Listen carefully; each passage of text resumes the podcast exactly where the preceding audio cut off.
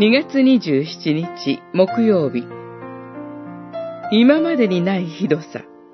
詩式。19章。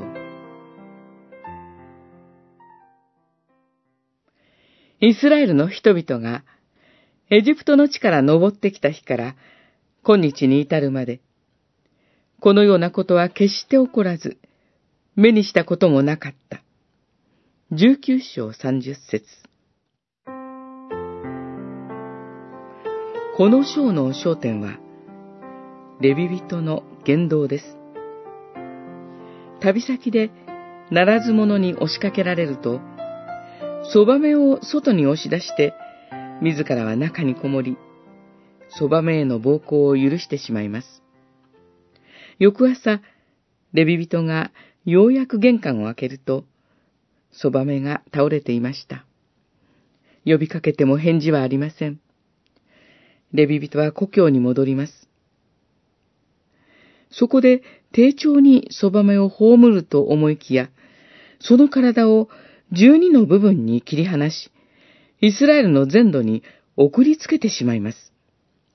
そして、ギブアの市長たちが自分を殺そうとし、そばめを恥ずかしめたと訴えました。自分がそばめを外に押し出したことには口をつぐんで、イスラエルの人々は、こんなひどいことは今まで見たことがないと、ベニヤ民族に対して憤り、戦闘に突入してしまいます。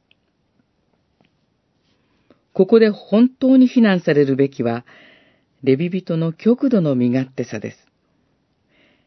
神を離れて生き、人の身勝手さが極まるところ、昔も今も、こんなひどいことは今まで見たことがないと嘆く事態が引き起こされるのです。